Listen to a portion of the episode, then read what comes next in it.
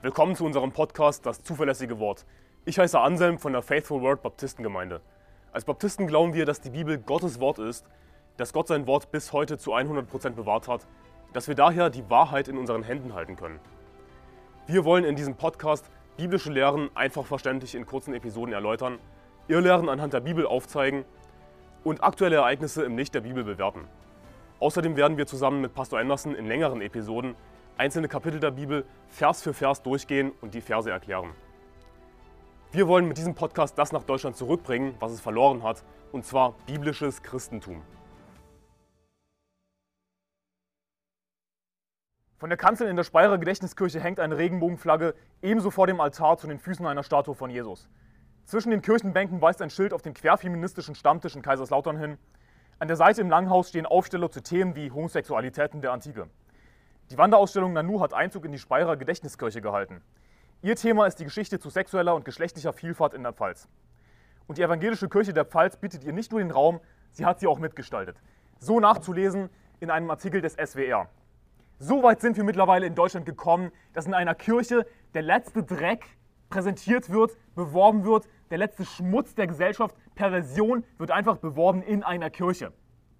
Mit Regenbogenflagge, mit Ausstellung, Lasst uns die alle einladen, lasst uns die perversen Schwuchteln einladen in die Kirche. Das ist der Stand der Kirchen in Deutschland. Es wird Zeit, dass in Deutschland wieder ein König Josia herrscht, der die Häuser der Tempelhurer abbrach, die am Haus des Herrn waren, nachzulesen in 2. Könige 23, Vers 7. Damals haben die Sodomiter Häuser an das Haus des Herrn gebaut. Und weißt du, was König Josia damit getan hat? Er hat sie einfach abgerissen. Weil dieser Dreck, weil Häuser der Sodomiter noch nicht mal ihre Häuser etwas zu suchen haben an einem heiligen Ort. Diese schmutzigen Tiere haben weder am Haus des Herrn, geschweige denn im Haus des Herrn, irgendetwas zu suchen. Aber die evangelische Kirche der Pfalz bietet dieser Ausstellung ja nicht nur den Raum, sie hat sie auch mitgestaltet. Sie bringt diesen Schmutz rein in die Kirche. Es ist nicht, noch mal, es ist, es ist nicht nur am Haus des Herrn, sondern sogar im Haus des Herrn. Im Haus des Herrn, in einem heiligen Ort, in dem Ort, wo Gottes Wort gepredigt werden sollte, wird Schmutz präsentiert, wird Perversion präsentiert, wird dieser ganze Dreck von sexueller Vielfalt präsentiert.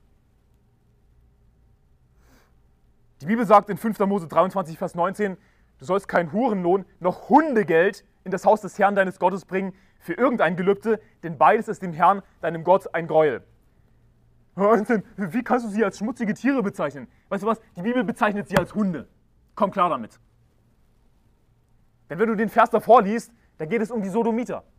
Und was sagt die Bibel im Vers danach, in Vers 19? Du sollst keinen Hurenlohn noch Hundegeld in das Haus des Herrn deines Gottes bringen.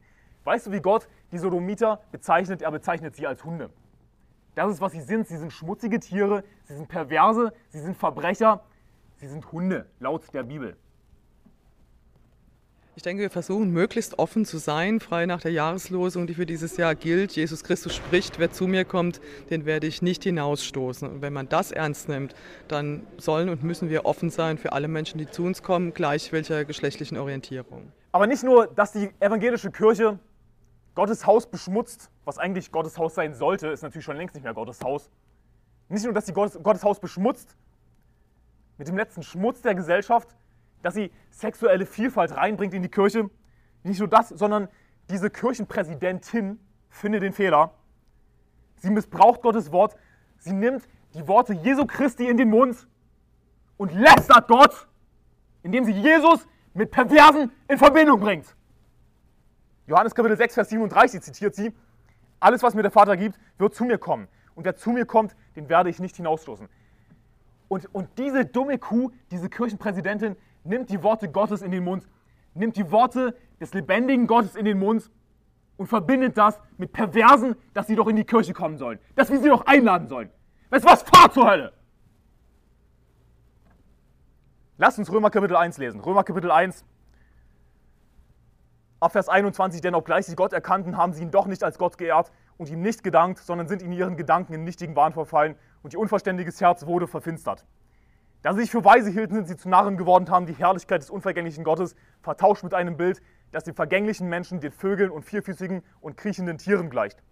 Darum hat sie Gott auch dahingegeben. Er hat sie dahingegeben, sagt die Bibel, in die Begierden ihrer Herzen. zur Unreinheit, sodass sie ihre eigenen Leiber untereinander entehren. Sie, welche die Wahrheit Gottes mit der Lüge vertauschten und dem Geschöpf Ehre und Gottesdienst erwiesen, statt den Schöpfer, der gelobt ist in Ewigkeit. Amen. Darum hat sie Gott auch dahingegeben. In entehrende Leidenschaften, denn ihre Frauen haben den natürlichen Verkehr vertauscht mit dem widernatürlichen. Gleicherweise haben auch die Männer den natürlichen Verkehr mit der Frau verlassen und sind gegeneinander entbrannt in ihrer Begierde und haben Mann mit Mann Schande getrieben und den verdienten Lohn ihrer Verirrung an sich selbst empfangen. Und gleich, und gleich wie sie Gott nicht in Erkenntnis haben wollten, sorry, ich habe es falsch zitiert, gleich wie sie es nicht für gut fanden, Gott in Erkenntnis zu haben, hat Gott sie dahingegeben, in einen verworfenen Sinn zu tun, was sich nicht geziemt. Die Bibel sagt, dass Gott sie verworfen hat, die Homos. Wie sind sie dahin gekommen? Sie haben den Herrn abgelehnt. Sie wollten von Gott nichts wissen. Sie haben Gott gehasst. Was sagt Gott? Dann lehne ich euch ab. Dann verwerfe ich euch. Und Gott hat sie in einen verworfenen Sinn gegeben, zu tun, was sich nicht geziemt.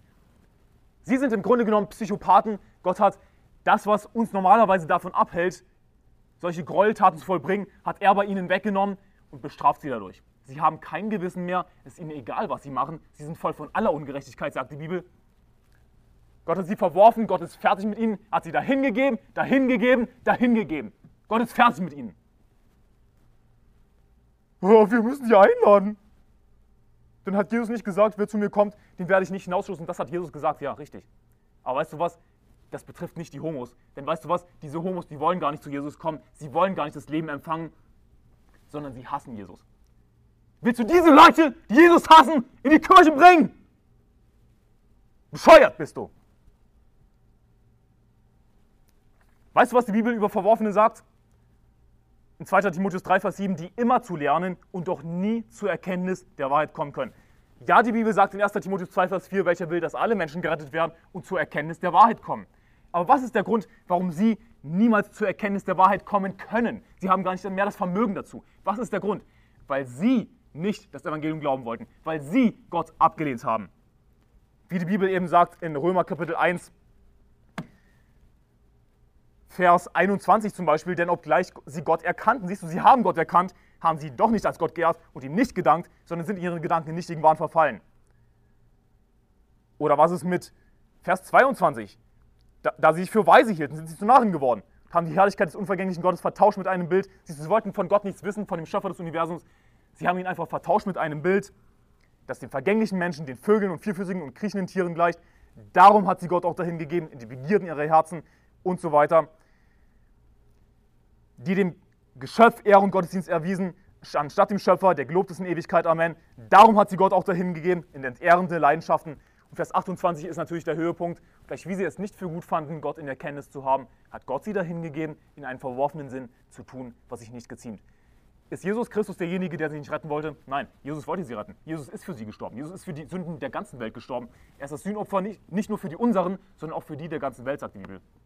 Jesus, Jesus wollte, dass sie gerettet werden, aber es ist an den Punkt gekommen, dass sie das Evangelium abgelehnt haben, dass sie es nicht für gut fanden, Gott in Erkenntnis zu haben. Siehst du, sie hatten Gott in Erkenntnis, sie haben Gott erkannt. Sie haben das Evangelium gekannt, sie haben Gott erkannt, sie wissen, wer Jesus Christus ist, aber sie fanden es nicht für gut, Gott in Erkenntnis zu haben. Sie haben gesagt, ich will von dir nichts wissen, ich will dich nicht in Erkenntnis haben, ich will einfach gar nichts mehr von dir wissen. Und was sagt Jesus? Dann lehne ich dich ab. Was sagt Gott dazu? Er hat sie aufgegeben. Er hat sie dahingegeben. Das, was die Bibel sagt.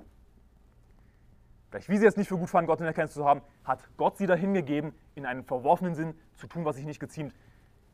Also ist Gott das Problem, der sie nicht retten wollte? Nein, Gott wollte sie retten. Aber sie wollten nicht. Sie haben Gott gehasst. Sie waren nicht dankbar dafür, dass Gott seinen Sohn Jesus Christus für sie geopfert hat. Dann sagt Gott, dann verwerfe ich euch. Dann mache ich, dass ihr nie wieder zur Erkenntnis der Wahrheit kommen könnt, dass ihr niemals gerettet werden könnt überhaupt. Ist dir bewusst, dass es Menschen gibt, denen wir gar nicht das Evangelium predigen sollen? Die Bibel sagt in Matthäus Kapitel 7, Vers 6, gebt das Heilige nicht den Hunden und werft eure Perlen nicht vor die Säue, damit diese nicht mit ihren Füßen zertreten und jene sich nicht umwenden und euch zerreißen. Weißt du was, du dummer, bescheuerter Christ, verkündige doch das Evangelium all diesen lieben Schwuchteln, die du so sehr liebst. Verkündige ihnen doch das Evangelium, wenn du es unbedingt tun willst. Aber weißt du was, sie werden dich zerreißen. Sie werden dich zerreißen. Das ist, was die Bibel sagt. Denn weißt du, was die Hunde sind? Das haben wir schon besprochen, das Thema. Hunde sind die Sodomiter. Sodomiter in der Bibel werden als Hunde bezeichnet. Und was sagt Jesus? Gibt das Heilige nicht den Hunden. Wenn du so bescheuert sein willst, dann kann ich dich nicht davon abhalten. Aber weißt du, was Jesus dazu sagt? Gib das Heilige nicht den Hunden. Verkünde ihnen nicht das Evangelium. Sie sollen nicht gerettet werden. Sie sollen nichts mehr davon hören. Wenn Gott ihnen keine Chance mehr gibt, gerettet zu werden, wenn sie nicht mehr gerettet werden können, wer bist du, dass du ihnen noch eine Chance geben willst? Sie haben ihre Chancen verwirkt. Es gibt keine Hoffnung mehr für sie.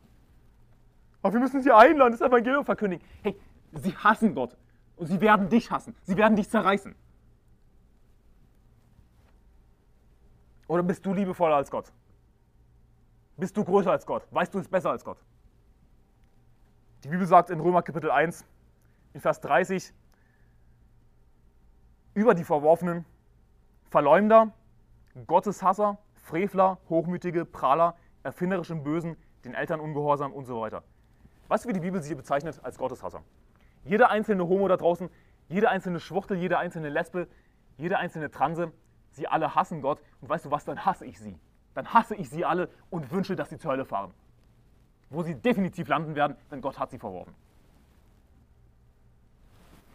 Oder bist du liebevoller als Gott, wenn Gott sie verworfen hat? Was du die Bibel sagt in 2. Chronik 19, Vers 2, solltest du so den Gottlosen lieben, solltest du so den Gottlosen helfen und die lieben, welche den Herrn hassen. Darum ist Zorn auf dir von Seiten des Herrn. Gottes Zorn wird auf deinem Leben als Christ sein, wenn du die liebst, welche den Herrn hassen. Hey, was ist die Schlussfolgerung daraus? Dass du diejenigen hassen solltest, die den Herrn hassen und nicht lieben solltest. Denn wenn du Gott liebst, wie kannst du dann seine Feinde hassen? Weißt du was? Schande über dein Haupt. Liebst du Gott? Dann hasse seine Feinde. Psalm 139, Vers 21 bis 22 sagt, Hasse ich nicht Herr, die dich hassen, und verabscheue ich nicht, die wieder dich aufstehen. Mit vollkommenem Hass hasse ich sie. Sie sind Feinde für mich. Wir sollen unsere Feinde lieben. Ja, richtig, unsere Feinde. Flachpfeife. Lies die Bibel. Lies die Bibel komplett, von vorne bis hinten. Es gibt nicht nur unsere Feinde, es gibt auch Gottes Feinde. Was sagt David, über Gottes Feinde? Hasse ich nicht, Herr, die dich hassen. Und verabscheue ich nicht, die wieder dich aufstehen. Mit vollkommenem Hass hasse ich sie. Sie sind Feinde für mich. In dem Artikel heißt es weiter, ein Pfarrer, der offen homosexuell lebt oder sich zu seiner Transsexualität bekennt, kein Problem laut Wüst.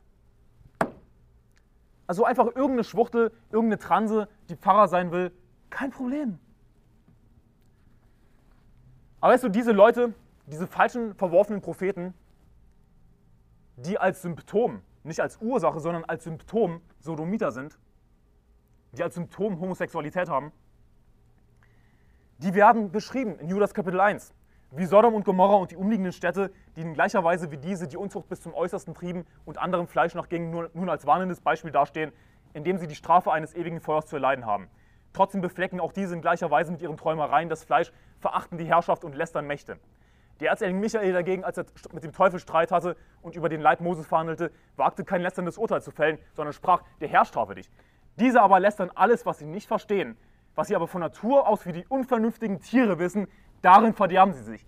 Wehe ihnen, denn sie sind den Weg Keins gegangen und haben sich um Gewinnes willen völlig den Betrug Biliams hingegeben und sind durch die Widersetzlichkeit Chors ins Verderben geraten. Diese sind Schandflecken bei euren Liebesmalen und schmausen mit euch, indem sie ohne Scheu sich selbst weiden. Wolken ohne Wasser von Winden umhergetrieben, unfruchtbare Bäume im Spätherbst, zweimal erstorben und entwurzelt, wilde Wellen des Meeres, die ihre eigene Schande ausschäumen, Irrsterne, denen das, das Dunkel der Finsternis in Ewigkeit aufbewahrt ist.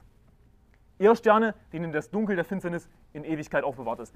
Ihnen, damit du das kapierst, sagt die Bibel nicht nur, dass ihnen die Finsternis in Ewigkeit aufbewahrt ist, sondern dass ihnen das Dunkel der Finsternis in Ewigkeit aufbewahrt ist. Sie werden in die untersten Orte der Hölle fahren. Sie werden ganz unten sein. Für sie ist das Dunkel der Finsternis in Ewigkeit aufbewahrt. Es ist ihnen jetzt schon aufbewahrt, weil sie nämlich schon verworfen sind, weil es keine Hoffnung mehr für sie gibt. Die Bibel sagt, dass sie zweimal erstorben sind. Sie sind zweimal tot, sie sind doppelt tot sie, sie sind wandelnde Leichen. Sie leben zwar noch biologisch gesehen, sie sind aber jetzt schon so gut wie im zweiten Tod, so gut wie im Feuersee, weil sie dort nämlich zu 100% entkommen werden. Es gibt keine Hoffnung mehr für sie. Du bist eine Schwuchtel, du bist ein falscher Prophet, ein falscher Prophet aus dem Bilderbuch. Einfach 1a Beispiel, Judas 1 Typ. Super, sei du unser Pfarrer und lehre uns, was uns gefällt. Komm her, sei unser Pfarrer. Komm, liebe Schwuchtel. Das ist die deutsche Kirche heutzutage. Gibt es da noch irgendeinen Zweifel, dass wir einen König Josia brauchen oder einen König Asa brauchen, der Gesetze einführt, gerechte Gesetze, Gottes Gesetze, die die einzig gerechten Gesetze sind? Anstatt diese Perversen einzuladen, sollten sie alle auf LKW geladen und zur Exekution abgeladen werden. Sie haben den Tod verdient, sie sind des Todes würdig. Das ist, was die Bibel sagt. Oh, wir sind im Neuen Testament. Ja, dann lass uns das Neue Testament lesen, okay? Römer Kapitel 1, Vers 32. Obwohl sie das gerechte Urteil Gottes erkennen, dass die des Todes würdig sind, welche so etwas verüben, tun sie diese Dinge nicht nur selbst, sondern haben auch Gefallen an denen, die sie verüben. Sie sind des Todes würdig, laut der Bibel.